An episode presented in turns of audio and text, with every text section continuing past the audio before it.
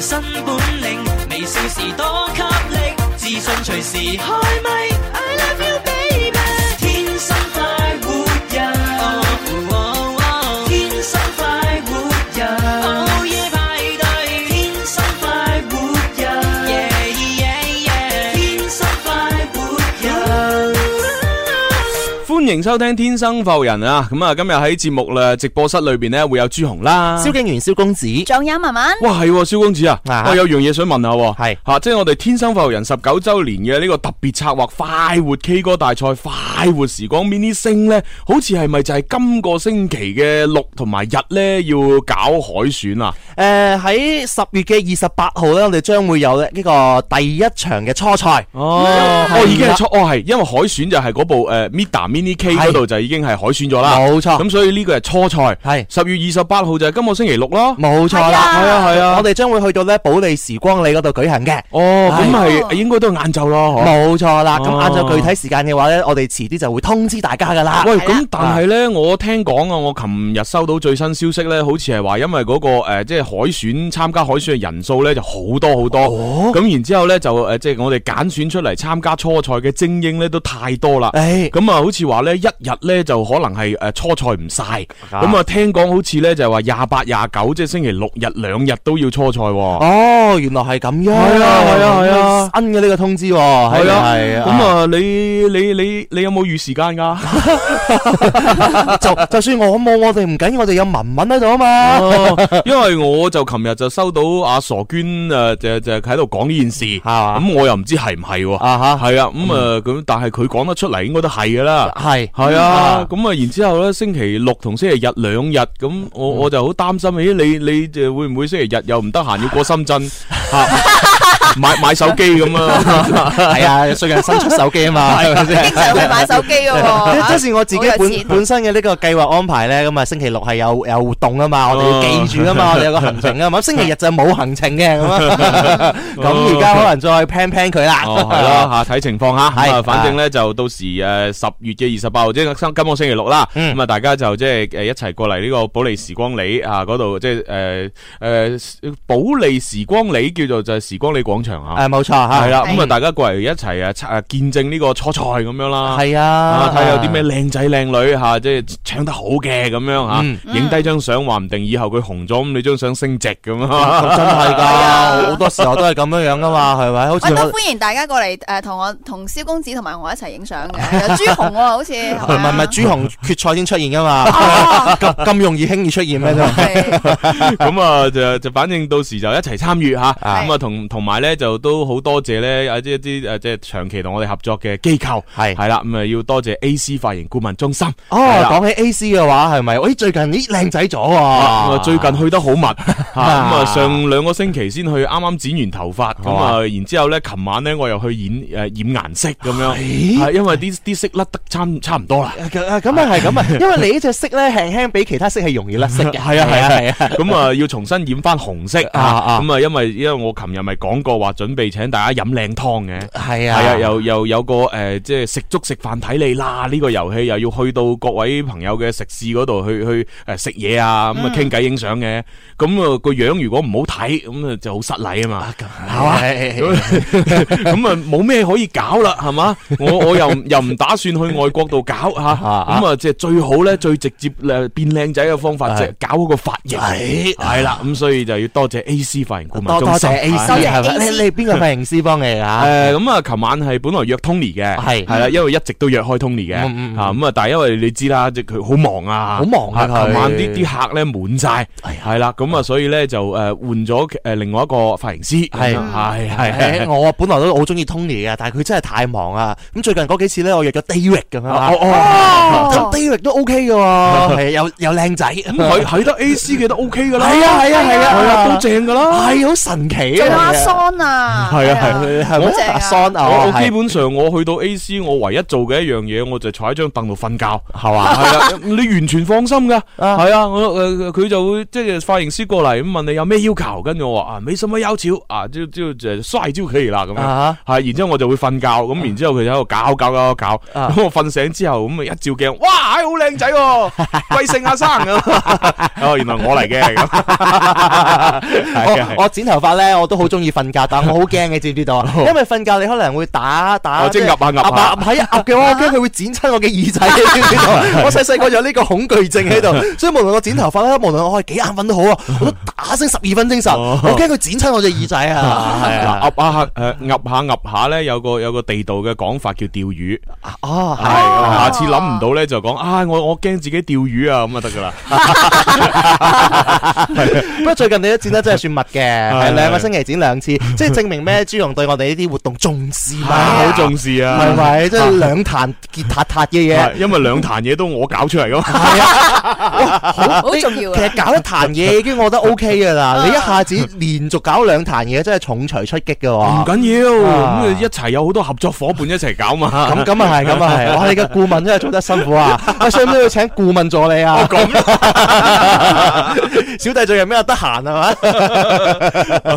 咁啊呢個就多謝 A C 啦吓。係咁啊，另外咧都诶都係咁以多謝下近期幫我诶修身诶减肥嘅一個诶健身吓健身室啦。係係啦，呢個私教健身室就係啊檸檬升級健身。檸檬升級，檸啊檸升級檸檬升 咧，啊 Lemon 咁我最最新通報俾大家聽吓，我就诶原原體重吓，即係原價二百四十斤咁啊。係係係啦咁點咧？咁啊，而家即係現價係诶二百一十二斤，即係減咗幾多斤啊？減咗二十八斤。哇！二十八斤呢？係啊，二十八斤啊！你叫我文文揀二十八斤都薄到一張紙咁啊噶 啦， 文文本來又唔需要減啊， 佢成日話要減啊 啲女！人係咁 噶啦，哦係啊，係啊嘛，點先算瘦啊？咁啊，哦，瘦多九斤就算瘦 噶啦。佢瘦咗九斤咯喎，已係經。瘦九斤又問點先算瘦啊？再瘦九斤，係瘦咗張紙咁就，但係你係二十幾斤，二十八斤，啊。哇！但我瘦到瘦咗二二十八斤，都仲有兩百一十二， 咪基數大嘛？係正常嘅，你咁高咁大，啊，但係而家就真係個人舒服好多，係嘛啊咁所以就就係都多謝晒啊幫手健身嘅呢個吓檸檬升級健身。啊，多 謝！哇，呢個檸係啊檬升級健身睇嚟真係好有效嘅感覺係啊，咁啊，今今个星期六即係十月廿八號，佢就正式開業，就搞個呢個诶诶诶接接待會啊啊，客戶媒體接待你會今會唔會係輕輕請你去出席下㗎嘛？啊，係請咗㗎啦，係嘛係啊啊！，你佢齋出食啊唔得嘅 喎，你 你係一個廣東著名嘅主持人，點都要剪下彩 啊，講兩句咁喎，肯定要啦，係嘛啊仲有餐飯食下咁樣啊。哦，係啊唔係呢啲都唔係重點，重點應該通常都有五位數嘅收入㗎嘛。 咁啊係，咁啊我係，哋咁今啊時今日嘅出場費係咪？係，咁啊係，咁啊係。係啊係啊係啊，系啦，嚇咁啊，所以就吓到時生意興隆啦。係係係喺喺邊度㗎？我有興趣啊！，哦，喺喺嗰個诶潭村地鐵站出口附近，喂，地鐵站附近 OK 喎，係啊，係啊，富力公園廿八。係啊，嗱文 文你成日話減肥減肥，係啊，跟啊一於要去睇下先啦，咪睇啊試下先啦直，頭報名跟啊大師哥係咪？ 有興趣可以廿八號一齊過嚟噶。好啊好啊好啊好啊！反反正食食佢嘅，住佢 嘅，哦，食多啲，食多啲。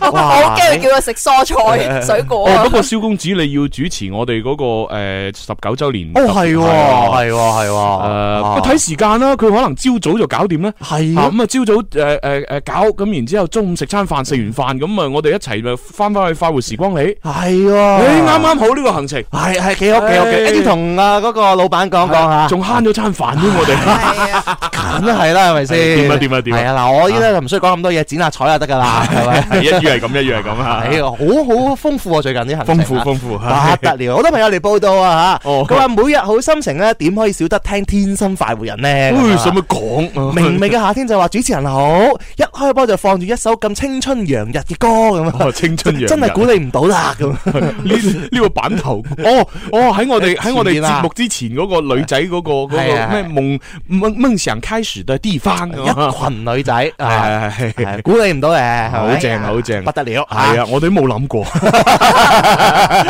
我哋都估佢唔到，系啊系啊系啊，出其不意啊嘛，係咪？阿 Amy 佢就話：每日哦好心情啊，點少得天生快活人呢？哦不嬲噶啦嚇啊，哦，哇呢位 friend 叫阿志哦喎，點啊點佢啊發咗個故事俾我哋聽喎。哦，呢個故事出得街㗎嘛？啊，我我就喺度睇緊咁樣應吓。該得啩？啊， 啊我 OK 嘅。哦佢話朱紅啊，分享一件趣事俾你聽。好，有個朋友佢屋企嘅屋子誒裏邊咧，就同佢嘅女朋友屋企咁咧就係背對背嘅，即係好近啦兩間屋。哦咁樣佢樣，哋兩個人約會咧，為咗不被人發現，哦就喺兩個屋企嘅露台嗰度咧，就擔一把梯。哦，呢、個男朋友咧就爬到女朋友屋企去約會。哇，咁有一次咧，佢係爬梯嘅時候唔小心只腳一滑咁哎樣，呀好在咧都係跌翻喺個梯嘅上邊。哦佢話真係嚇出一身冷汗啦，咁樣哈哈哈。哦，我知啦，我知啊，我估到啦，因為即啊即有啲地方咧，佢係誒就自己塊地自己起屋，咁佢當然就係想用到盡。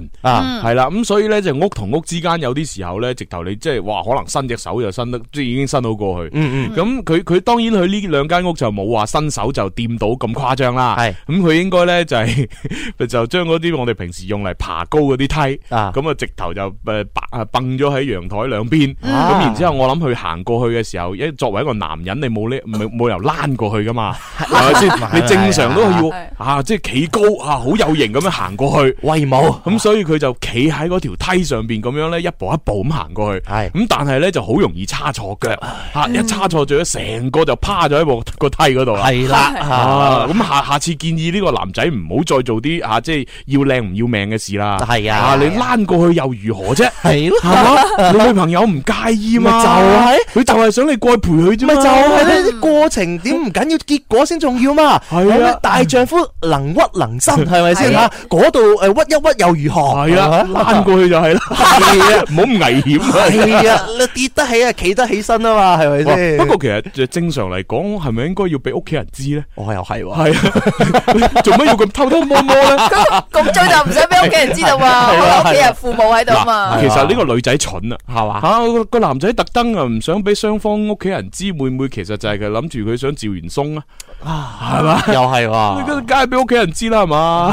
係咧呢個保障嘛啊， 想走走唔到啊，係啊，擺擺酒啊，唔使俾啊。係啊。誒文文啊，咁你拍拖嘅時候會唔會都會俾屋企人知咁樣 㗎？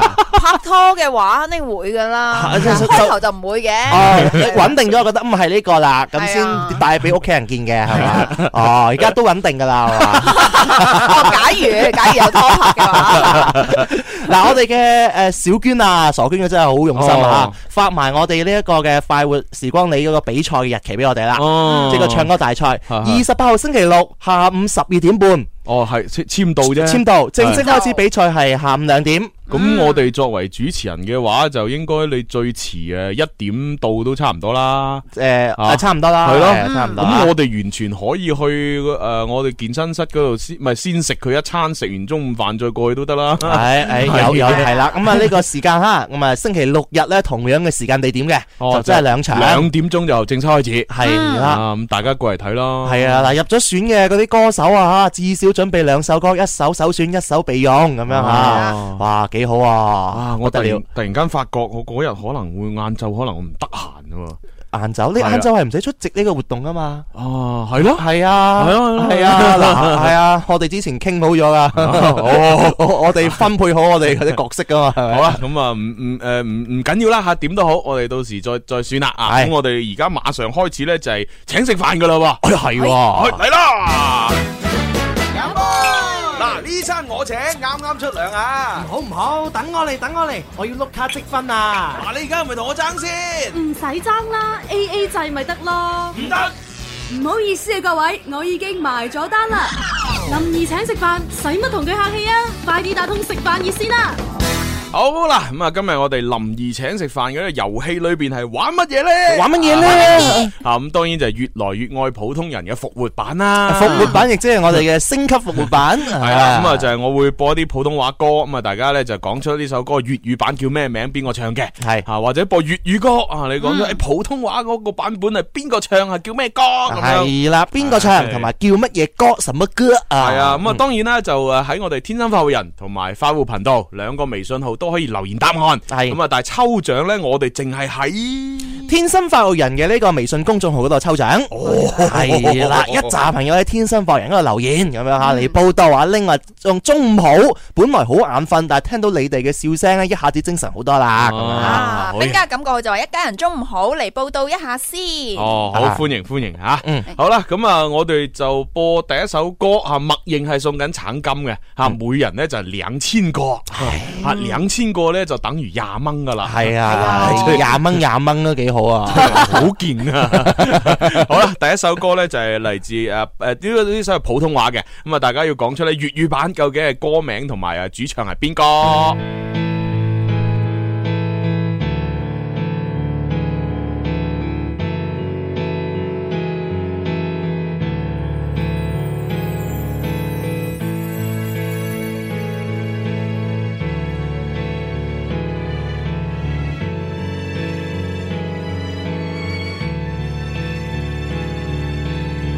终于找到借口，趁着醉意上心头，表达我所有感受。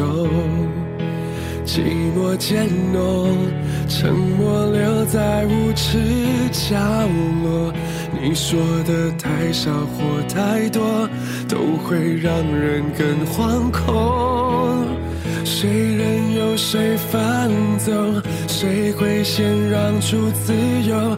最后一定总是我，双脚悬空，在你冷酷热情间游走，被侵占所有，还要笑着接受。我嫉妒你的爱气势如虹，像个人气高去不下的天后。你要的不是我，而是一种虚荣。有人疼才显得多么出众。我陷入盲目狂烈的宽容，成全了你万种宠爱的天后。若爱只剩诱惑，只剩彼此忍受，别在乎相沉默。因为我们都有错。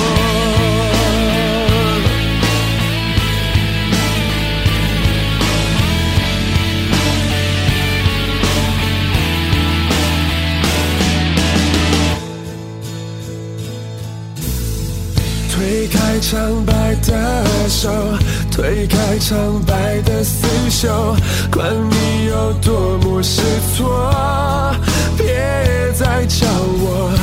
心软是最致命的脆弱，我明明都懂，却仍拼死效忠。我嫉妒你的爱气势如虹，像个人气高去不下的天后。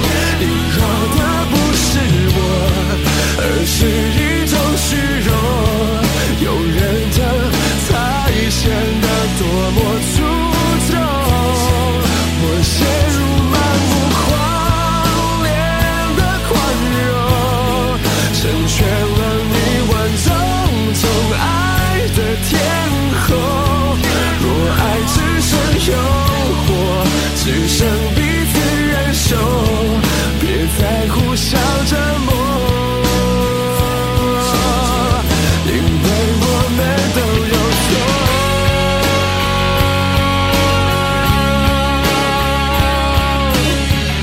啊！呢首歌呢，就係啊，歌名叫《天后》啊。咁啊，演唱方面呢，一位男歌手叫陳世安吓。咁啊，我已經見到呢好多朋友呢，就喺我哋嘅微信平台上面咧答啱晒呢個答案。啊，粵語版究竟叫咩名？係邊個唱嘅呢？咁啊呢首歌嘅粵語版我真係好熟嘅，你話係如熟啊果咧叫我估呢個國語誒，呃即係普通話版嘅，哇，真係有啲難度喎。啊係我都第一次聽國語版係嘅。啦原來原來叫天后咁樣啊，啊不得啊了！咁我哋就呃即時公布答案啦吓。咁啊，就係由許廷鏗所演唱嘅。面具而戴着面具去掩飾倦夠啦，唔容 夠啦，唔使我哋自己唱㗎。像面具去掩飾倦容，迎着炮火也依然表情輕鬆，情緒不可激動，還若輕的舉重來化解一切壓力，似失蹤。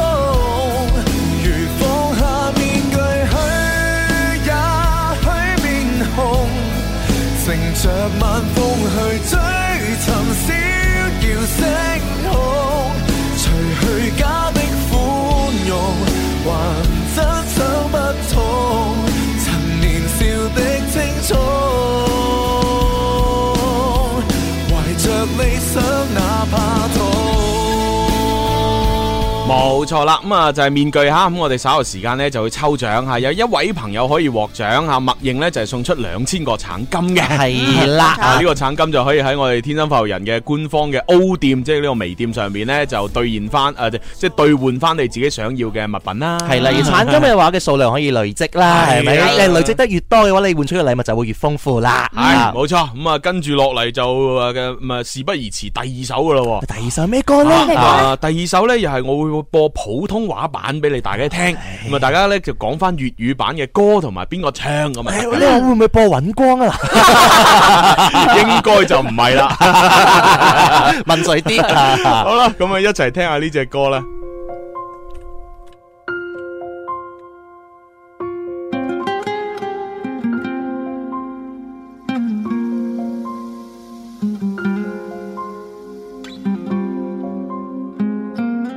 拨开不相关的人海，杜绝你的时代，风华再度留白，抖落一身尘埃。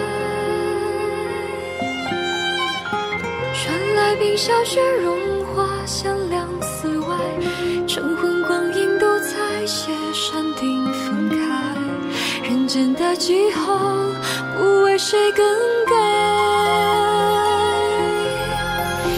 狂奔去经过记忆的藤蔓，一幕幕关于你的却转淡，无怪乍暖还寒，添一字之冷暖，鲜艳突然因果循环，长河里飘摇着谁瑰丽的诗篇，它至少道出梦中青涩的爱恋。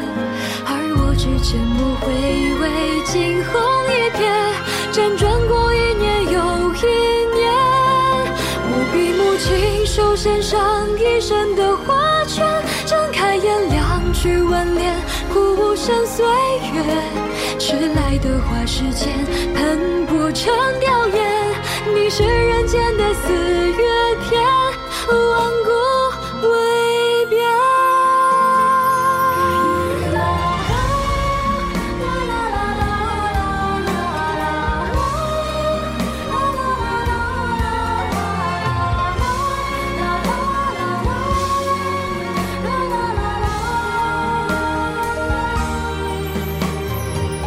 从来习惯孤身一人，而如今最后的期盼都已无处无声。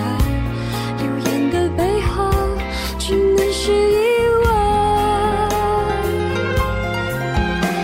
最美的梦境留心头只剩最好的时光，遇见对的人，摆脱所有身份，只好为缘来生，众里相寻，凭自相认。长河里飘摇着谁？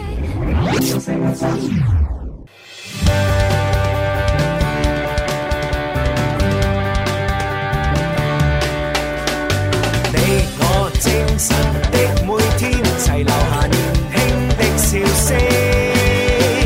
快快登上這歌聲，求齊來成為天生快活人。好啦，咁啊，翻嚟第二 part《天生快活人》節目直播室，繼續有朱紅啦，有蕭敬元、蕭公子，仲有文文，系咁啊！啱先咧播嗰首歌咧，其實大部分嘅朋友都佢估到啦。系咁啊，粵語版咧就係嚟自啊鄧麗欣 Stephy 嘅《電燈膽》。冇錯，係啊咁有接近九成嘅朋友答啱係咗。啊梗係啦，因為呢個遊戲咧，我就係話將一啲咧，即係大家經常聽到係粵語版嘅，我就特登播普通話你聽。係嗯誒，經常聽普通話版咧，我就播粵語版你聽。係其實咧，如果我調轉嚟玩咧，呢個咁啊難啦難度大好多。係啊，真係 真係大好多啦，包括我在內嘅話，哎，原來有首咁嘅歌嚇，自己真係孤陋寡聞系啊，啦。而且呢首歌講真，即係嗱，诶，啱先播普通話版嘅歌咧，淨係歌名就已經係好好翹口啊！好巧合，啊歌名叫做《一生思意千尋瀑》，哇，好有詩意哦喎，千層瀑，係啊，一瀑啊，诶瀑布嘅瀑，哦，係啦，一生思意千尋瀑，！哇，你你你即係好少會用啲咁嘅字嚟到告做係歌詩名嚟。噶噃，係啊你下一句一定要講疑是銀河落九天咁啊 樣迎 接佢唉人哋咯。飛流直下三千尺添啊！真一係，身诗意咁样仆，一身诗意俾人仆， 只緣身在此此山中。 日照香爐身自煙，不 好啦，咁啊個女歌手咧個名仲勁，係嘛啊叫做不 才。才 啊！吓人哋诶哎在下乜乜乜吓，小弟弟乜乜不才 乜係啊，啊微臣啊嘛，佢诶哎诶不才咁， 哇，喺几谦虚啊，不才啊， 哇，仲有一個女歌手嘅名喎，係啊哇，係好佢好有歷史嘅感覺喎，呢個女歌手啊，女子不 才，啊真係好嘢啊。斗膽獻唱一曲咁 啊，一身诗意千尋瀑，以為好好似個粵劇咁，啊不須美女伴身 旁，今晚我有靜心 堂，係啊，好先殺佢，真係 啊，真係弊啊，太傻啦。系有朋友佢 啊叫東東，佢就話：點啊點啊點啊一家人你哋好啊！係我係一九九八年開始就聽你哋節目啦。哦，即係我哋節目一開啊，係啊林 Sir 一個人做嘅時候，你已經聽咯喎。係啊，佢話咧後嚟咧我就去咗當兵，咁啊哦所以冇聽到。跟住又到咗零九年嘅時候又開始聽翻哇啦。多謝多多謝謝，多係謝。係啊，歡迎歡迎，係 啊，啊東東咁樣啊，系啊，哇不過我相信其實就即係诶咁多年前聽同而家聽咧，已經係好好大嘅分別㗎啦。真係啊即係雖但但雖然我哋嘅宗旨都係一樣吓，啊嗯就係咧傳播開心快活正能量嗯吓咁啊，但係咧即係你要做到诶呢一個宗旨咧，其實可以有好多嘅表現形式。係係啦，咁啊，所以而家咧就肯定已經係個味道好唔同㗎啦。冇錯 啊，味道唔同啊係，但係開心係一樣嘅。冇錯係咪你想笑嘅方式有好多種， 係咪令到你笑就 O K 啦？係啊，啊，即係蕭公子咪講過呢個條條大道通羅馬。 咦，又係我講 嘅，小弟不才。系啊，当你即系几廿年之后你不在嘅时候，係係 咁啲人小学生写作文噶嘛，萧公子曾经讲过， 几劲， 曾經一個偉大嘅老藝術 家，佢這樣説咁樣樣。我仲喺度幻想緊，到我哋老咗嘅時候嘅話咧，咁樣我哋啲子子孫孫就拖住佢嚇，去到公園嗰度咧，就話嗱阿孫，嗱呢個咧就係朱紅嘅碑啦咁。 你你你确认你有下一 代，我係 喎，我係人哋嘅下一 代，人哋嘅孫咁樣嚇。有嘅，開心孫孫，精辟咁 樣嚇，係不得了。有朋友就問係咪喺呢度第一次留言啦？佢喺天生快活人嘅微信嗰度，哦係嘅，哦系喺度留言吓。係啦，咁啊，就近期咧就诶，我哋除咗喺星诶今個星期六日咧，會有我哋天生快活人十九周年嘅特別策劃，就係呢個快活 K 歌大賽、快活時光 mini 星之外咧，咁啊其實咧都仲有诶兩個呢個喺節目裏边嘅互動遊戲咧，係嘛？大家咧就係可以诶呃繼續咧就诶一齊一齊參與，係嗯係因為我哋呃诶而家诶出咗兩個新嘅遊戲咧，都係即係叫做長即係叫做長久遊戲嚟嘅。長久即係好好長久、長長久久咁樣啊！呃即係無無論係你參與互動誒又好啦，報名時間又好，一路都好長嘅。嗯系啊，咁啊嗱，第一個咧就係我之前誒有提過嘅，就係誒哎朱醫師請大家飲靚湯啊。係咁啊呢一個咧就我將會十一月份嘅時候咧就會誒舉行啦咁啊樣哈啊。咁啊我到時我會喺自己嘅呢個誒微信嗰度咧就係抽取誒報咗名嘅一啲聽眾，嗯係啦，咁啊然之後就一齊去飲湯咁係 啊，咁啊就係做完節目，我哋喺樓前做完節目啊，就上中華廣場 啊 喺正三正樓嗰度就飲湯咁樣。啊冇錯，咁而 嗯家大家想有興趣報名嘅話咧，就可以咧就聯繫朱紅嘅嗯係啦啊誒微信微係信係喺啦我微信最新嗰條朋友圈啊發出嚟嘅嗰嗰嗰條嗰度咧吓，咁啊即係好似徵婚廣告嗰條啊， 係係啊啊大家就可以喺個留言就報名吓。啊咁啊，當然你你淨係寫我要飲湯咁，都已經係報咗名噶啦。嗯咁只不過咧就係你想引起我注意，即係你知啦，咁多人報名，我究竟誒誒誒請邊個咧？係吓咁就一定係你有啲過 人之處，嗯啊好特別吸引到我，咁我先要抽你噶嘛。嗯係系啦，咁你不妨咧就喺嗰個诶报名嗰個留言評論嘅時候咧，都講一啲特別啲嘅嘢。嗯係啊，即係例如你可以對我呢條朋友圈嘅評論啊，或者係對我哋節目嘅一啲評價啊嗯，又或者你此時此刻嘅心情啊，係吓，反正係能夠诶令我對你產生興趣嘅，係係啦，咁就 O K 啦。係冇錯， 咁你話誒淨係講話我要報名食嘅都得，啊我哋都會睇到嘅。咁如果你想話成功率多啲嘅話咧，就發揮你哋嘅創意，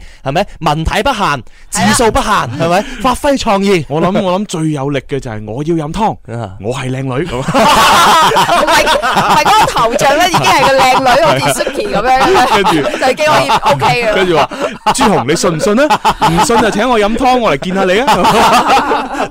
所以俾更加有力，直接講我係靚女已經得噶啦噃。 你你唔需要主動講我要飲湯，朱紅請你飲湯，你知唔知道啊？我就係靚女。點知嚟到出現嘅時候，吓咁，跟住係啊，我卅年前係 靚女，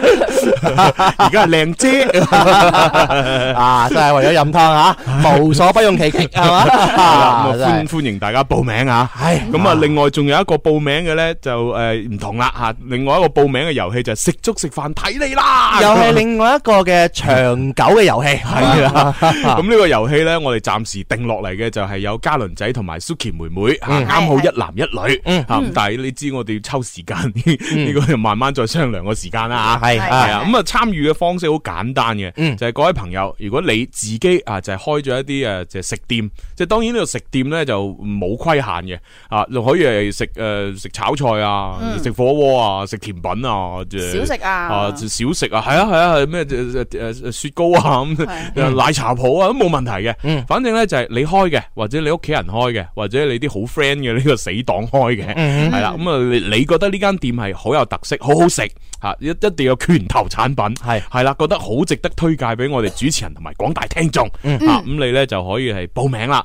咁報名嘅方式呢，亦都係咁啦吓，就係喺诶诶小弟嘅微信嗰度吓，嗯你可以嚟加我關注啦，嗯啊然之后留言俾我就係你你嘅電話啦，啊你嘅聯诶你诶你嘅店鋪名啦。啊主打嘅美食啦，啊咁啊，然之後咧就留言俾我，係啊咁啊，然之後咧誒我哋誒一經確認覺得，咦哇值得去喎，嗯咁我哋就拉大隊過去咧啊就食嘢啊，咁啊當然就要影下相啊，拍下視頻咁啊，嗯啊你知我哋有一個好勁嘅呢個攝影師叫傻娟，係。 係係啊。佢何止勁啊，拍視頻都幾叻㗎。啊喺喺佢喺佢仲未揾到新工之前吓，嗯咁我哋就就安排佢做我哋攝影師吓，啊新工咩意思啊？哦， 係嘛唔揾唔到食啦，我話 咁啊，就安排佢做攝影師啊，幫我哋咧影低啲相啊，拍啲小視頻啊。嗱，小視頻啫吓，嗯我哋唔係去拍電視節目，我哋係拍啲網絡小視頻。嗯係啊，你知啊，小視頻先多人睇 啊。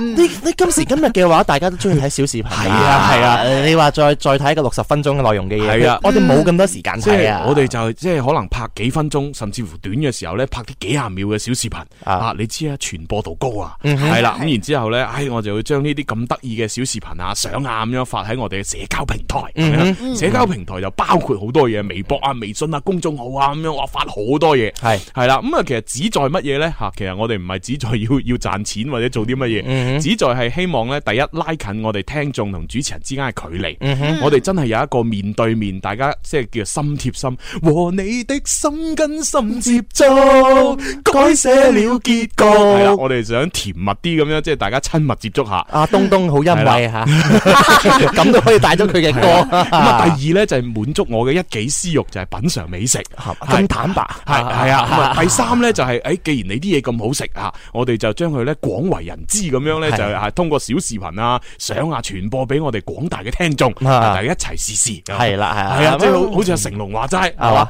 嗯嘛？誒誒誒，我我不單止我自己試，我還叫我們的天生快活人呃一起來試，來來來，大家一起來試一下。嗯那个，我要你们知道，我试过是这样子，啊你们试过也是这样子，哦啊不好啊，就不要加那个 特效，吃下去吃这个味道就是這個味道。哎對對對對，凍有，系啊，哦哇，真係，即係有個重點，我哋喺啱啱輕輕冇講到啊，哦我哋去食係，點我哋埋單嘅，係啊係係係，我我哋唔係走去就就咁食嘅霸王係啊，餐，唔即係係你放心吓，我哋會埋單。咁啊啊，當然啦吓，如果你盛，如果你好好盛情咁樣話，誒，你哋既然一場嚟到又咁辛苦，又又又車費又剩，啊誒，唔使你埋單，我請你食咁樣啊吓。咁我哋都吓，即係吓吓都冇問題嘅。咁人人哋都係呢個主人嘛，係啊我哋作為賓客係咪先吓？嗯係咁如果我哋真係性情難卻，我哋應該咁做嘅。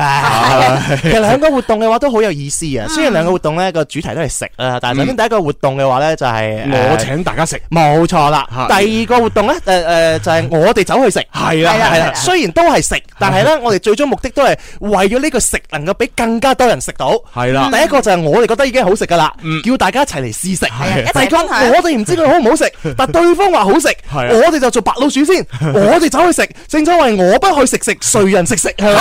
我哋去食完之後覺得真係好食啦，係啊咪先啦？再廣而傳之，係啊啊大家一齊再去食幾啊！ 好啊！真係真係好爽啊！ 啊你點樣諗出嚟嘅咧？呢啲真 係啊吓， 就係為 食咯， 為 食嘅人先會諗盡各種方 係啊係法滿足自己嘅私欲。 係啊！你你係一個食家係 咪？啊但係如果按呢個做生意嘅頭腦嚟講咧，即係朱紅呢啲真係太為人着想啦。真係唔應該啊。係啊係啊，喺相對嚟講，我都冇利可圖嘅 嘢，點解咁樣做嘅？真係諗唔明白啊！係 咪但係你又做咗啦，係咪啊？即係俾個讚你啊！哦，好啊，多謝。唉，哎有朋友嚟，哇咁正，我都想去食喎，咁樣吓。呢個朋友叫英英，佢話哦祝哦朱紅減肥成功。哦多謝咁啊多謝多謝佢話怪唔得啊，星期日睇我是 K 歌王啊，見朱紅瘦咗咁多啦，咁樣。哦 有眼有光咩？係係咩咁睇嚟我自己唔覺，大家都覺嘅喎。啊啊，好嘢好嘢，多謝多謝啊！係啦，呢個朋友就朱紅好佩服你嘅腦存量啊，乜嘢歌都張口就嚟。我都唔係㗎，我好多歌都唔識嘅。係咩？係啊咁謙 虛啊！歐陽嚟留言啦，佢話我喺快活頻道嗰度答對問題。哦，要喺後台留言啦，定還是喺嗰個貼嗰度留言啦，咁樣吓，定還是喺對話框嗰度留言啦，啊誒答對哦，你係咪只答對問題之後要誒即即已經攞到橙金點樣攞橙金係咪咁嘅意思啊吓？嗯哼因為如果係攞橙金，我冇記錯就應該快活頻道嗰度留低自己嘅資料。嗯，系咯，咁如果你純粹話係點樣回答問題，就喺梗係喺天生發育人嗰度回答啦。係啦，係啊咁回答你啱啱講幾種嘅，你譬如話我哋誒節目而家直播緊啦，咁係你直接喺我哋嗰個天生誒快活頻道天生快活人嗰度咧，直接對話留言就得啦。嗯咁如果你話喺每一個嘅誒微信嘅嗰個文章有啲嘅互動問題嘅話，你喺文章後邊嗰度直接留言。哦，係喎，有嘅喎。啊哈，嗯哦，我係喎，我先發覺原來啲嗰啲推文裏邊係有互動遊戲嘅喎。係啊，互動遊戲嘅，係喎，啊哈咁咁呢位歐陽你自己要寫到明，究竟你玩緊咩遊戲先得啦？係啦。係究竟係我哋天生發育人直播節目嘅遊戲啊，定係推文裏邊嘅遊戲咧？嗯， 呢個啦定因為係我哋快活頻道夜晚嗰個視頻直播嘅遊戲咧？啊，誒又唔一樣啊！嗱，又唔一嗰樣夜晚又唔一樣，係係啊，咪？哇咁多嘅喂，係啊， 你真係弊啦。係啊，人人哋睇微信就 係睇微信，我哋睇微信仲玩微信，玩微信仲有幾種哦方法俾玩你得玩 出。神入 化，系啊，真系好惊添。係好啦，啊，咁啊，跟住落嚟我就俾埋第三隻嘅呢個诶，越來越愛普通人，大家聽啦。係係啦，咁啊呢隻歌呢就係诶普通話版，同樣係要聽完之後呢，估粵語版叫咩名同埋邊個唱啊？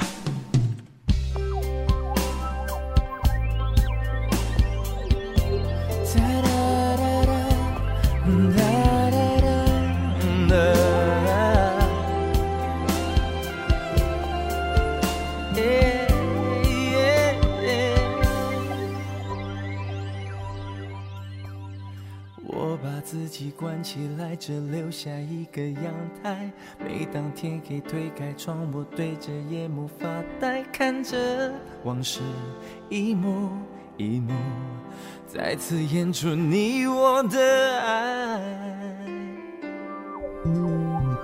我把电视机打开，听着别人的对白。也许那些故事可以给我一个交代。你要的爱，我学不来。眼睁睁看情变坏，人睁睁看 Ờ, 情感慨。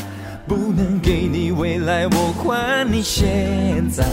安静结束也是另一种对待。当眼泪流下来，上一超载，分开也是另一种明白。我给你最后的疼爱是说放开，不要一张双人床，中间隔着一片海。感情的污点就留给时间慢慢漂白，把爱收进胸前左边口袋。最后的疼爱是说放开，不想用言语拉扯，所以选择不责怪。感情就像火车月台，有人走有人来，我的心是一个站牌。写着等待。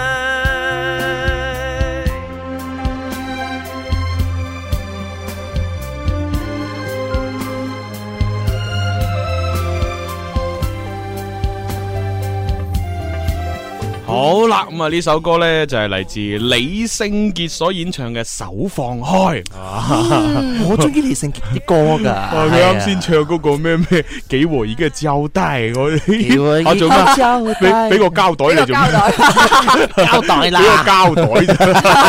膠袋啫，真係好搞笑啊！真係真係弊啦吓！李聖傑呢首歌手放開係系嘛啦，？咁啊，究竟啊粵語版係邊個唱嘅，同埋叫咩名呢？咁樣哇啊喂，有有冇錯誤答案？因為大部分答啱咗。有朋友答係衛蘭嘅，哦，咁啊哎呀，太好啦，終於有人答錯， 明知做戲咁樣樣， 明知做戲係衛蘭唱嘅咩？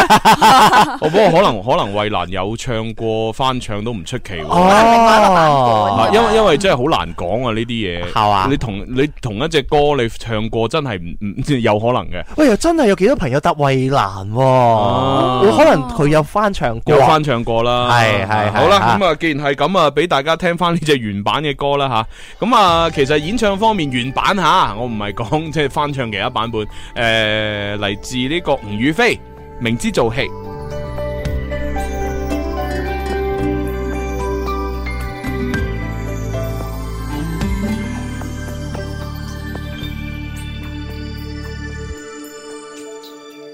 等你的汽水喝一半，给你加片薄冰。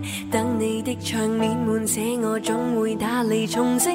不想純情，不夠聰明，你未發現我的身影。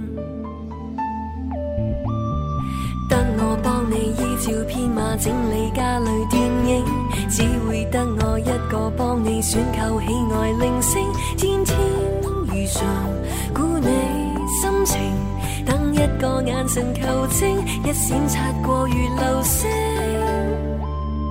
怎麼我為我做過的感到驚怕？就像愛罵我也不肯定，恐怕我以為存在嗎？千變萬化，從來不肯開口，可相信嗎？離譜嗎？請你不要阻我喜歡你，明明是愛，但你未説話，你扮作閃避，這個沉默冷靜的你毫無辦法處理。其實我亦怕是錯麼心理，總有天會等到好天氣。遊行是愛，但叫像你在某大片草地等你我。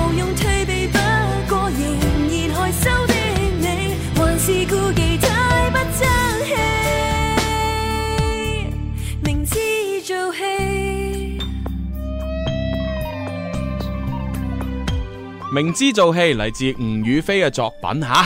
好啦，咁啊，我哋又要即係等於係又又抽獎噶咯喎。啊哎呀係喎咁我哋今日暫時係咪抽咗有三位朋友係總共六千橙金呢？冇錯啦，哦三位朋友嘅。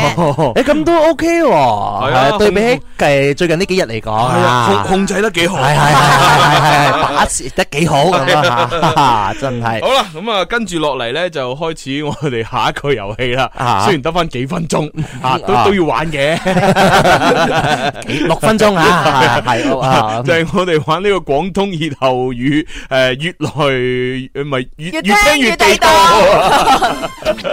最地道的粤语发音，喂，靓仔，你搞面波啊？最实用的生活分享，醒醒定定啊，細路！轻松愉快学粤语，越聽越地道。越听越地道。各位老細嚟了啊！ 啊，係喎，突然間醒起喎。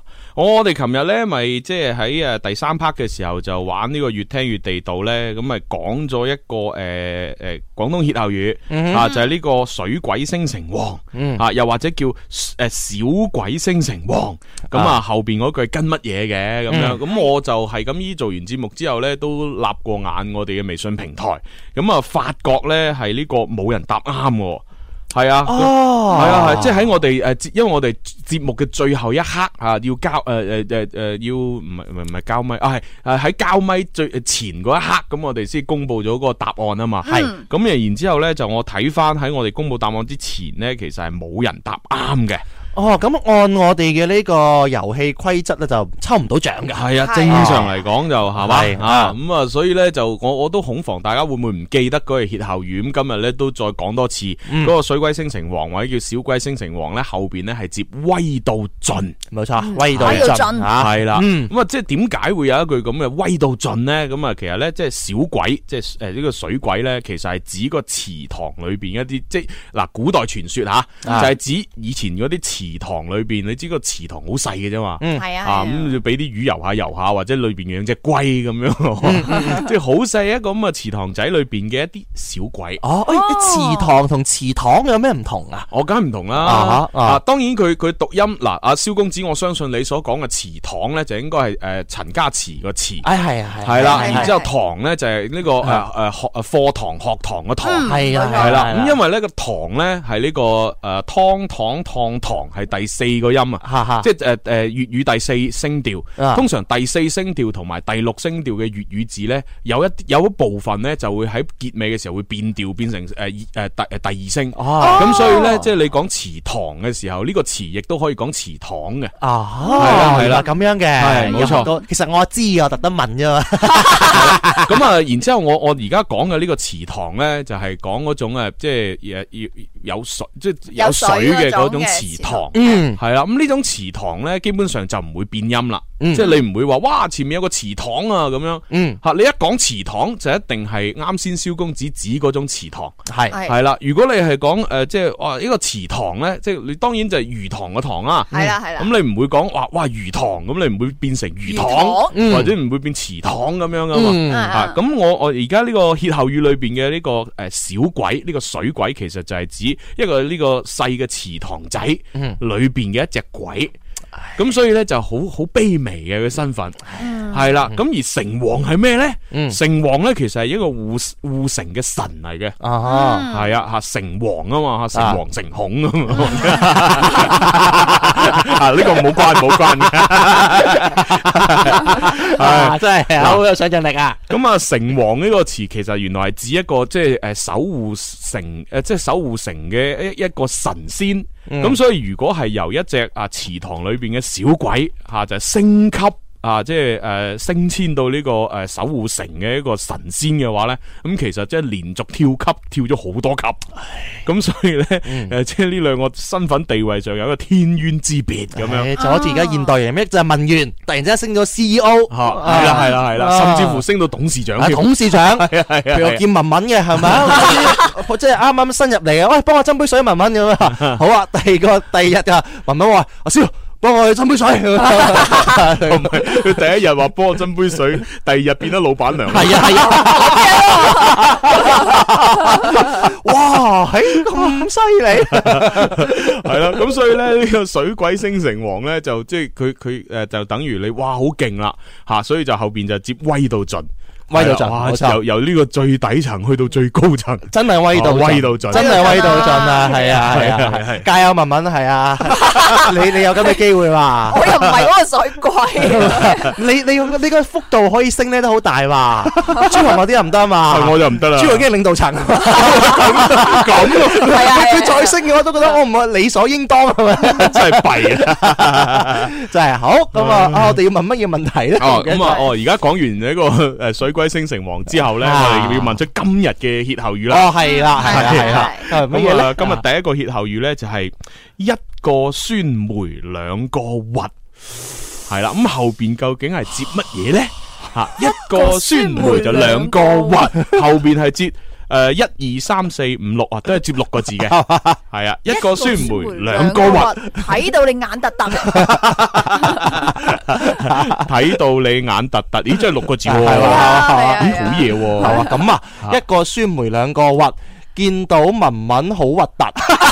乜嘢多多中字 à? 喎，關我咩 事喎？啊咁咁你可以講文文唔算好，诶，文文唔算核突咁啊，六個字咯。 文文算诶，文文係算核突都係多多字喎。如果係咁，就不如文文算好核突，啊係喎係喎係喎係喎係 再唔係文文非常核突。啊喎，啊得啦，呢個問題答案出咗嚟啦。嗱，咁啊，大家俾個廣告時間你諗諗啊，快啲將後边嗰句留言過嚟俾我哋啊，轉頭翻去再玩。开心就好似小朋友拍拍手，开心就好似大朋友喝醉酒。喺呢一个星球有太多嘅追求，賺錢要快手買車買樓，為咗有成就百變不休，幾時先可以放鬆透透？天生我就係中意播播歌，天生我就係中意说笑話，所以我天生係一個主持人，將所有聽眾變成擺活人，春夏秋冬每日都一樣開心。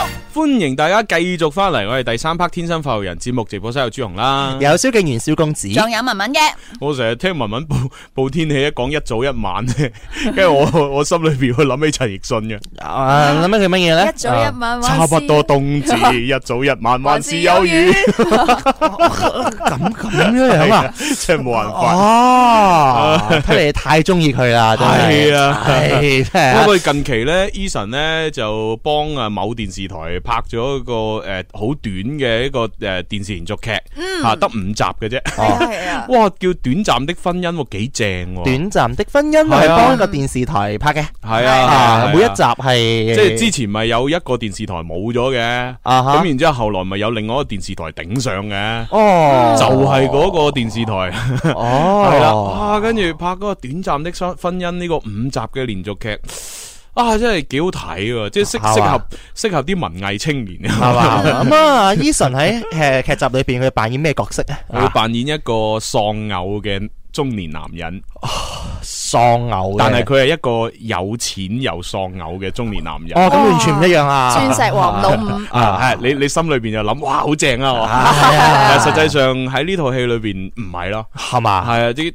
啊嗰種感覺真係好腰心腰肺嘅，啊即係佢應該係一個專情嘅人嚟嘅。嗯。哦，即係嗰嗰嗰嗰種感覺，即係一個一個中年男人帶住個仔咁樣，然之後就誒誒誒，因為佢有錢，所以佢都能夠請一個唔錯嘅工人去幫 幫手睇住個仔。嗯咁然之後就不斷去回憶翻誒佢老婆在生時候嘅一啲嘢咁樣。哦係啊，哇！即係睇到我咧，啊 嚇睇係嘛？好正嘅啫，诶，呃五集睇晒啦，係嘛睇。晒啦，睇晒啦。哦，唔知網上边有冇得睇啊？诶啊诶，呃有嘅， 嘛啊尤尤其是佢，因為诶 Eason 又啱啱出咗隻全新嘅呢個诶诶国语专辑嘛，系咁裏边就用到好多隻歌喺呢個電視劇裏边，嗯咁其中一個比比較主題嘅音樂就係誰來剪月光，係嘛嗯係啊，咁啊配合埋嗰只歌，咁啊 Eason 嘅演繹同埋呢個故事咁樣，因為其實個故事大綱其實係應該係一本小說嚟嘅，啊係一一個我呢個劇集嘅大綱係一本小係說應嚟該嘅啊本來一本小說，後來就改編成一個一個短誒五集嘅電視劇咁樣。哦，OK，OK，係啊，咁啊啊，哇，都幾正嘅啫。我成日覺得咧，一個偶像啊，佢嘅榜樣嘅力量真係好大嘅。好似我我中意嘅係誒華仔華仔華仔咁樣樣啊嚇，咁我就好多好多佢啲言行舉止會影響咗我嘅。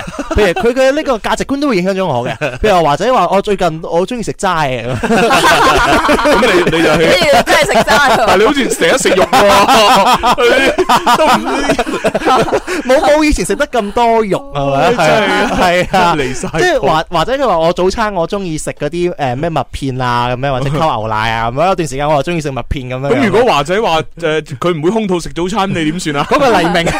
咁啊，尹光成日都去廟街，你係咪成日去廟街？ 我同你講，我第第一次去香港就去廟街，哦係啊，我我就奔住揾光去咯。咁人哋揾 光而家主持七條視線，咁你又點算 啊？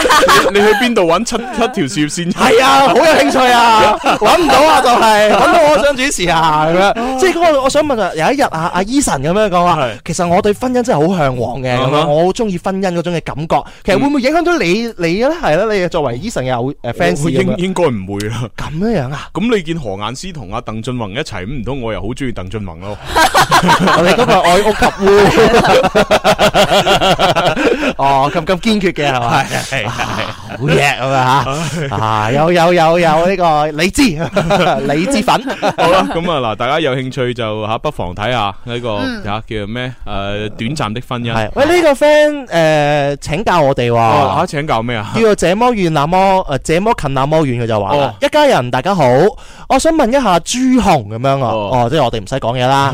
話第一次誒同女仔見面，送乜嘢禮物比較好呢？咁樣嚇，哦我係第一次見面啦，我哋呢係經過朋友介紹認識嘅。Ờ. 哦， 咁樣樣咯，啊，咁我我覺得即係如果你就係單純係問我個人嘅意見咧，咁我即係唔使考慮太多啦，我只要將我嘅諗法講出嚟得啊哈啊哈，啦即係唔唔一定係行得通啊，但係我係咁諗嘅，我又覺得你話第一次見一個女仔，誒，而且係朋友介紹，咁我相信應該大家會打招呼吧。嗯即係我我打招呼嘅意思就係話呢呢個呢個女仔佢係知道咗係要同你見面嗯嘅，同埋大家可能心裏邊係有少少目的嘅，嗯係啦，即係唔一定就係好少話， 喂我呃帶帶帶個女仔見下你啊，咁好少話哦好啊咁啊就隨便見，係應該正常嚟講都可能係會你啊係單身，然之後個女仔又係單身，然之後係個朋誒中中間有啲朋友就係想撮合你哋，然之後就話喂試下嗱你見下面睇見下下啦大家合唔合眼緣啊，傾唔傾得埋試下啦咁樣，啊咁我相信其實即係你自己嘅內心肯定係抱住一少少期待，係嗰個女仔又係會抱住一啲期待啊啊，冇錯冇錯。所以我覺得你話誒、呃要送啲咩禮物俾對方好呢？我覺得首要條件第一，千祈唔好咁貴嘅。嗯，啊係你送咁貴，我覺得會嚇親人哋係啊！啊人哋哇你哇送粒鑽石俾我想 點啊？真係喂我唔係啲咁隨便嘅人喎，係我係 喎，我我收得你呢粒鑽石係咪即係今晚我除咗同你食飯，仲要同你一 路去食埋第宵夜啊仲要食食食埋早餐㗎 咁即係第一就唔好咁貴咯。係。第二咧，我覺得其實即係你話送咩禮物咧，都真係其次，最好咧你就要你要將自己比較好。誒、好好你要大方整潔咯，嗯即整潔即 À, 啊整係潔 嗱，第一你要啊沐浴更衣，吓你要你一定要洗頭，執正啲啊係啦，就算你自己話唔識 gel 頭都唔緊要，但係你一定要乾淨，啊你唔好俾人聞到你身上有異味啊！唔好見到你胡鬚勒特啊！唔好見到你哇啲誒個個鼻裏邊又有啲嘢噴出嚟 啊！係嘛？然之後一開口，哇，好臭啊！咁即呢啲你一定要個人衞生要搞好，啊表正啲乾淨係啦英文 clear clean 啊 clear 唔係咩뭐 아, ？clean and clear 係係係，唔係反正咧就一定要整潔。係啦，係咁然之後就你會唔會睇下自己有冇啲咩壞習慣啊？係啊，即係食煙飲酒呢啲會唔會啊？咁樣，嗯我覺得即係誒唔係話一個人虛偽。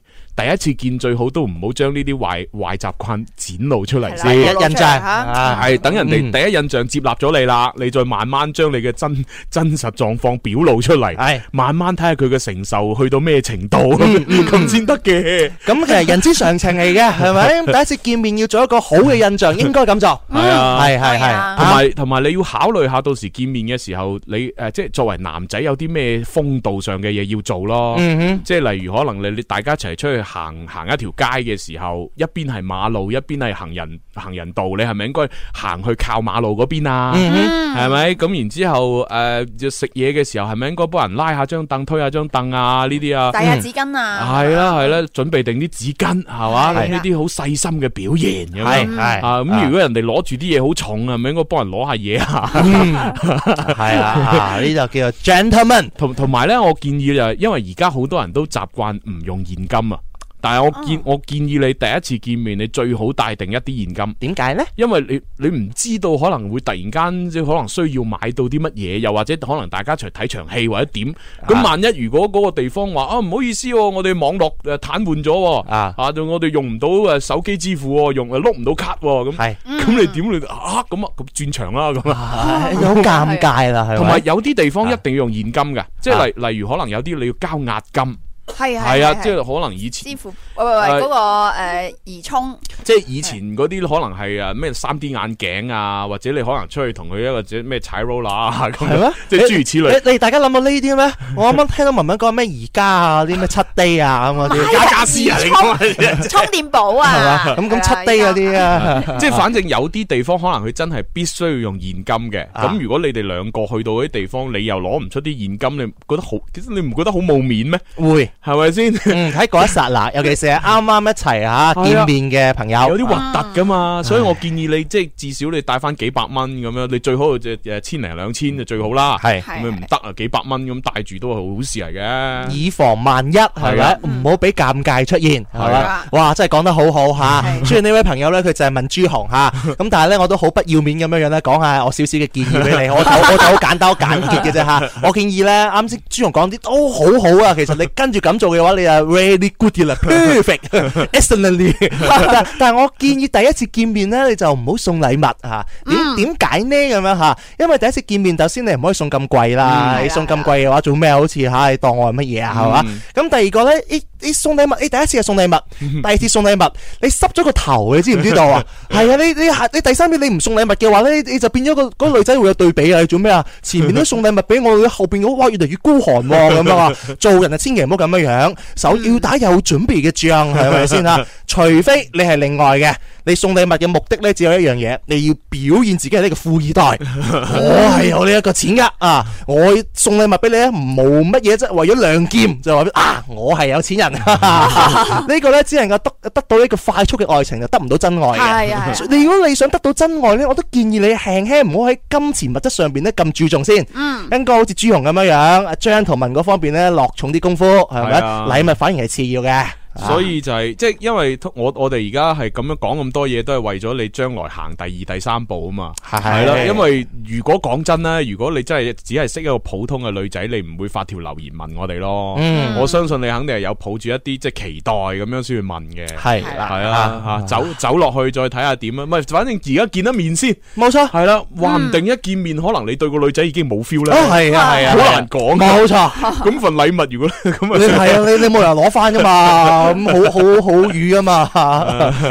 雖然我對一啲冇咩興趣女仔攞翻魚唔魚，我 都唔算冇冇所謂嘅。哦咁樣即係以後唔使見面嘅。我我自己就比較習慣於呢，如果你真係同一個即係未見過面嘅女仔，如果係诶、誒你要送嘢俾佢呢，我係習慣買嘢食嘅。係嘛？就係我唔係話買定嘢食送俾佢，而係話如果大家一見面啱傾，咁肯定都要去行下街咁樣噶啦，係咪？嗯咁行街嘅時候，成條街咁多嘢食，肯定喂喂喂呢、個好得意，不如試下咯咁。 哦係啊咁啊買啲嘢食，我覺得咁會叫做咩自然啊，係嘛即係唔會顯示出你好似好有心機咁樣，即係哇你有目的咁樣買定啲嘢，而係話我就行條街，然之後哇好得意喎，嗯喂試下咯試下咯，好似好正咁啊，係啊係就好自然地咁啊，大家可以 share 一啲嘢，大家分享，咁會有啲共同回憶啊嘛，真係啊，同同係 friend 一齊嘅話咧，千祈唔好做一樣嘢叫做突 兀，係啊好應該要自然係 係咪？啊自然英文點講 啊 natural 啊， 乜嘢嚟㗎？唔係我最近學英文 啊，離晒譜係啊，natural natural 係咪？喂 natural 啲係咪先啊？係咪自然自自然然咁樣？好多時候嘅話咧，大家自自然然嘅話咧，就會更進一步噶啦，係啦，最緊要就係啊放輕鬆係咪？啊咁樣先 得嘅啊！唉，好啦，咁啊，跟住落嚟诶，呃我哋仲有啲咩要宣傳嘅啦？嗬，好似冇咩啦，嗬。嗯 咁我哋要咩啊開開估嗰個越聽越哦地係 喎係啊係喎要開估噶啦。 啊啊，越聽越地道。我哋啱先問嗰個歇後語咧，就係一個酸梅兩個核咁樣啊吓。咪正確答案咧就係今時唔同往日。好犀利啊！你朋友有接近咧八九成嘅朋友答啱咗 啦，系啦，啊咁呢個歇後語咧，其實係形容咧，就係大家喺呢個即係即系冇乜錢嘅時候啊，即係貧窮嘅時候咧，相識嘅一啲朋友。嗯，咁啊，後來呢個朋友咧就吓發迹吓，即係即系啊發達啦，吓有咗錢啦。嗯咁然之后再見见翻面嘅時候咧，诶，哦，佢對自己嘅態度咧已經唔再好似以前咁熱情，哦甚至乎係變得好生疏，甚至乎睇唔起自己。哦咁你就會發出一種感嘆，就係哇，蕭公子而家吓有係有錢啦，咁係樣係就唉，真係一個酸梅兩個話，今時唔同往日咯。誒有有有有有有有，我都希望有咁嘅一日，係有錢嘅係嘛唔係文文可能容易啲， 係啊，過過咗兩年之後見翻文文，啊，真係今時唔同往係日啊係啊係啊係啊係啊！ 啊，其實呢兩個啊咧，包括上一個咧水鬼星城王咁係啊，係同埋呢個一個酸梅兩個核都可以連埋一齊用嘅。係啊，可以㗎。係啊係啊係啊係嗱，啊文文咧啊，就而家水龜星成王成王啦啦，所以咧就一個酸酸梅梅兩兩個 核。今時唔同往日，係啊係啊佢而家威到盡啦，係啊，威到盡啦，真係，係啊，哇！係啊原來我哋安排咁巧妙啊！一個眼鏡兩塊鏡， 嗰副眼鏡叫哈哈鏡， 呢次哈次啊俾你講到震咁樣。 啊！真係勁啦，馮大將嚟留言，佢話：一家人你哋好，支持你哋節目。多謝。我老公同我拍拖嘅時候呢，成日啊翻唱林怡嘅歌咁樣，哇！正喎，咁而家我又好中意聽你哋嘅節目喎，咁樣好喎好喎好多謝哇喎多謝犀利啊！係啊，咁到時你诶即係周年紀念嘅時候咧，就叫你老公咧就翻做我哋節目，係啦，係啦，啊扮林 Sir，係係啊係 啊啊，歡迎收聽《天生快活人》，各位老細請啊！係係係係， 係幾好玩㗎，系啊系啊系啊！呢個 friend 佢就話啦啊哦，每晚瞓覺之前咧都會重温诶《天生快活人》嘅，哦，跟住好容易就瞓着，吓好過數綿 羊，唔係嘛？唔知佢赞我定點樣样咧？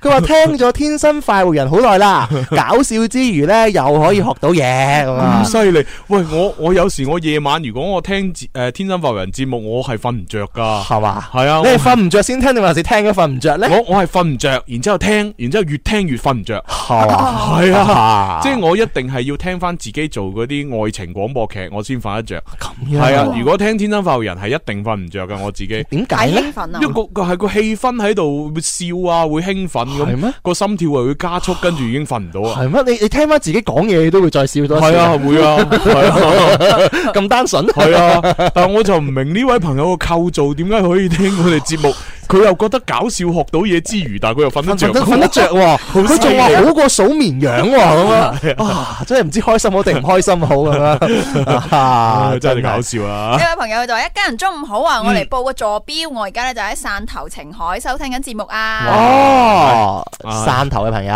诶，哎喂，講起汕頭嘅朋友，我我我今日我買嗰啲牛肉丸，有啲啊牛筋丸，好似今日到貨喎。哦，你之前係通過 friend 嘅介紹啊，之之前我喺節目裏邊叫聽眾介紹俾我啊嘛，啊哈咁然之後我喺好多聽眾嘅啊推薦裏邊呢，就揀咗其中一家啊哦嚇，就係嘟嘟嘟大丸子咁啊嘛，係啊，嗱嘟嘟嘟咧就係個牌子名我唔講得啦，哦咁我就然之後就幫佢買，上個星期俾咗錢買㗎啦，咁啊嗯因為就星期六日咧隔咗，咁啊就誒好似琴日就寄，好似話今日應該會送到咁樣，係嘛？哇，今晚我可以自己煮嚟食喎，你你買咗幾多啊？一斤兩斤㗎？ 啊？我買四斤。你你啱啱節目先講自己減咗二十八斤，系啊系啊，就 跟住誒就算我呢四斤肉全部變翻我嘅脂肪，冇問題啊，係嘛？怕咩啫？我大把 quota，啊我仲有七倍嘅 quota， 啊！呢個我中意你嗰種嘅氣勢啊！不如使乜 講？啊就做人最緊要有 quota，係咪既然都诶诶减咗二十八斤啦，我怕咩食嘢啊？ 啊幸福咁 樣嚇。呢位朋友啊，佢話你啊，佢話點解朱紅咧講乜嘢都離唔開食㗎咁樣。哦我咁啊好正常啫，咁你诶呃叫咩辛苦揾嚟自在食啊嘛？冇錯係咪系啊啊，我哋呢冇乜大志嘅人啊，除咗諗諗住揾食就冇咩其他 諗。係 啊，食得是福啊嘛，係咪？你冇聽過咩？人為財死了，哦咁啊， 哦冇食啱 喎。係啦，開心最緊要係咪先吓？係啊係啊有朋友話 K C，哈哈哈，好搞笑咁樣吓。嗯呢位朋友睇就到啊話瞓唔着嘅時候咧，聽天生發圍人更加之瞓唔着啊！我試過啦。 系咧，我都話噶啦，真係嘅。咁樣樣係 嘛？咁最好你瞓覺再前少少聽係咪？啊然之後慢慢咁樣緊抱着你入睡係咪？ 咁佢有有個人緊抱啫喎，係嘛？係啊，冇理由唔下下攬住公仔都唔得噶。唉，係咯，啊，我同你真係慘啊係嘛？真真就冇啊，寄情於工作咁樣，唉，買啦，買個何雁詩攬枕先， 有咩？冇，就 係冇。我而家晚晚睇嗰個《街頭魔法王》啊，係嘛啊因為何雁詩主持啊，啊，哦佢佢係一至五都有啊，係嘛係係都有 哦，有有朋友嚟留言啦，咁樣吓，唔知讀好定唔讀好，佢話哦 Jason，啊原來文文咁靚女㗎，咁樣吓，唉何以不見哦嬲得噶？啦， 何以見得咧？ 不嬲，係啊。阿萧，啊我最近咧都會睇翻《天生快活人》嘅微信推文嘅文章哦嘅，跟住因為每日嘅話都會有我哋節目嘅精 華，咁我覺得真係精華嘅剪輯都好哦好，然之後個文字嗰個文案都寫得好好，哦因為後來我知道係文文寫，覺得好欣慰，哇，幾勁喎咁樣，叻女啊！但係我後來我再睇一睇，好認真咁睇，每一篇嘅推文下邊，因為文文嘅 GIF 嗰啲嗰啲頭像，嗰啲動圖喺度，哇，好似佢自己係係我做晒妝咁樣樣，每一篇都有喎，仲要好親昵咁餵你食嘢，咁打開啲嘢俾你食咁樣，GIF 頭像喎，哇哇哇咁大膽都有嘅。我啊呼籲多啲人嚟幫我點讚。係係咪啊咪？你應該擺其他頭像都好啲啊 嘛，好似我哋頭像都唔輸蝕噶，我都歡迎㗎，歡迎㗎，係係啊嘛。？唔係你歡迎你呢 做啊得㗎啦，我唔需要你歡迎㗎，係啊，都其哦，實冇乜嘢嘅吓。不過我建議可能可以擺多啲，即係可以就擺埋何雁詩啊，哦 誒鄭安琪啊，啊哦，容祖兒啊，啊胡林啊。哦，咁啊，咁就要佢俾我先得 啦。係嘛，係嘛，係嘛，係嘛我我我我将何雁詩整成呢個係 GIF，係係，我我俾我啲尹光真出 七條事業線係 咪？好啊 好啊，好好啦，咁啊，跟住落嚟咧就诶，呃最後啊播個古仔俾大家聽啦。啊啊，呢個古仔咧其實 诶，之前喺節目裏边我都因為有聽眾發過答案過嚟，咁我一睇到，哎呀，我有做過呢個成語故事，咁我都有講過嘅。嗯咁啊，但係今日就都诶，第一就係播俾大家重温下，啊，就係嗯聽下重温下。第二就係一啲新嘅聽眾未聽過呢個故事嘅，就可以一齊估下哦啊，究竟跟住嚟播呢個成語故事係係邊個四字成語咧？咁樣。哦，係啊係啊好有道理咁樣啊嗯吓。系，我哋马上开始咧，就系 快活讲古佬。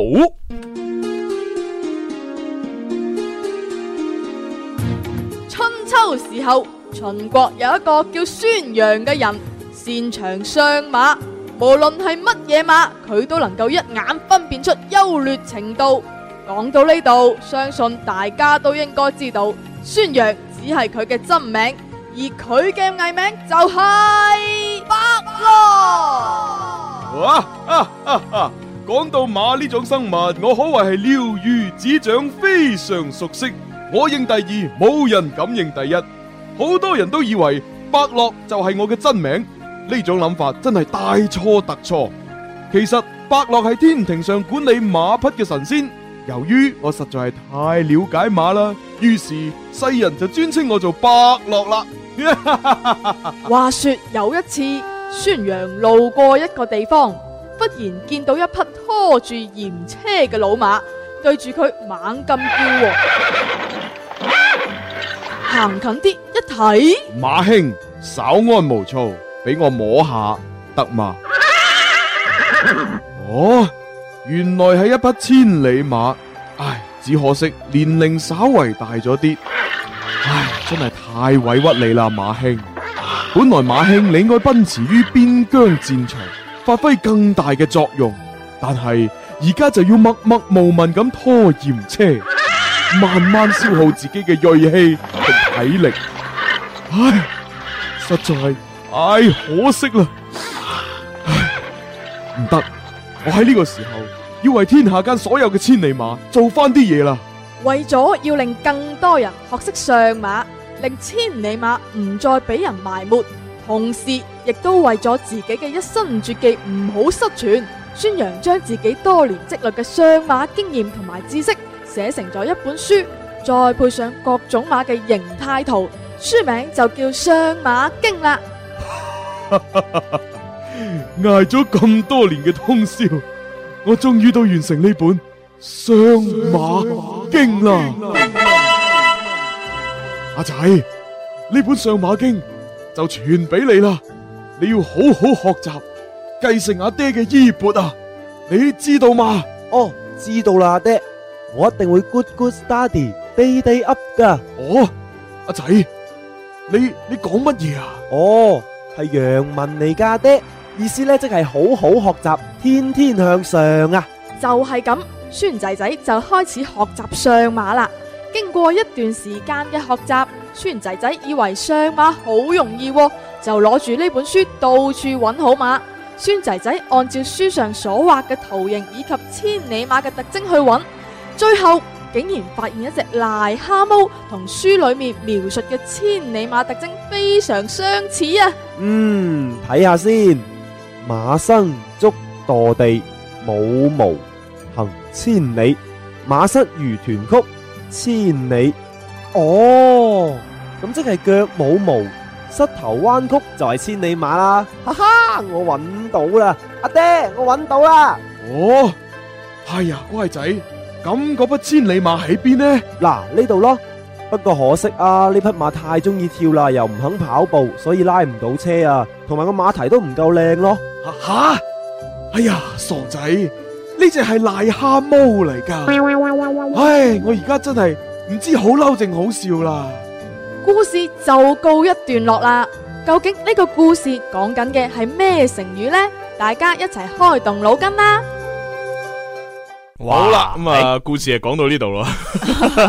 聽到我哋入晒入晒神啊係啊，冇反應我我就諗緊呢個故事到底講咩成語啊？佢又要我哋開動腦筋啊係啊！我哋又真係開動緊腦筋咁 真樣。係弊啦啊，呢個故事啊，有趣咁係咁啊，啊！見到咧有人終於回答咗啲錯誤答案啦，啊，咁 啊，愛華一生佢咧就話係伯樂上馬咁樣，哦，好明顯係錯噶啦。哦而家講緊佢嗰個嗰個衰仔啊，係嘛，啊個衰仔攞住嗰本咁嘅馬經嚇，上馬經，啊係係啦，就喺度揾揾呢個千里馬，啲揾嚟揾去都揾唔到，揾只癞蛤蟆， 係啊嗯佢講咩話？腳冇毛，膝頭彎曲哦，千里馬啦咁樣。系啊，原來佢唔係， 因為因為即係佢寫係你係首先要係匹馬，然之啊後腳冇毛，膝我頭我彎見到曲我哋嘅好 朋友阿超，大上花超開咗 佢，哇！點解？真係痴男怨女嘅，做緊節目噶 喎，都要上嚟探我哋。係啊！喂，仲有冇其他錯 誤答案？做唔到節目啊嘅㗎，啲朋友佢就話啦：，哇，good good study day day up，笑死 à, 人咩咁樣呢位嚇。朋友佢就話老馬識途啊好咁明樣。顯係唔啱啦。哦，我老馬識途係唔啱㗎，梗係唔啱哦，我作為呢個係 à. 啱嘅添嚇。呢個朋友叫潘生，佢就話啦，叫我按圖索。區啊？梗唔係啦，棋按圖索驥。哦，棋係啦係咪冇錯正確答案就係按圖索驥。哦啊好啦，咁啊，時間差唔多啦，啊，先交咪，聽日再玩。